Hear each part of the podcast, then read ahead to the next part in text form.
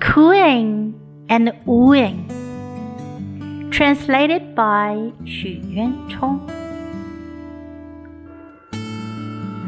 By riverside a pair of turtle doves are cooing. There is a maiden fair whom a young man is wooing. Water flows left and right of cresses here and there.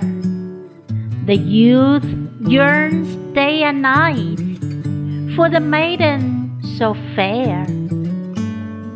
His yearning grown so strong, he cannot fall asleep, but tosses all night long, so deep in love, so deep. Now gather left and right crest long or short and tender.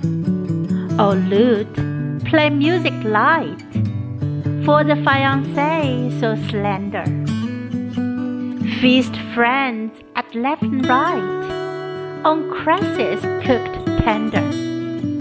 O bells and drums delight the bride so sweet and slender. 关雎。关关雎鸠，在河之洲。窈窕淑女，君子好逑。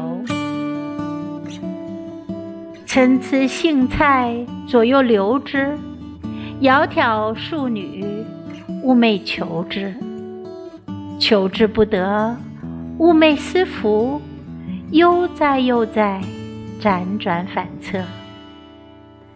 参差荇菜，左右采之；窈窕淑女，琴瑟友之。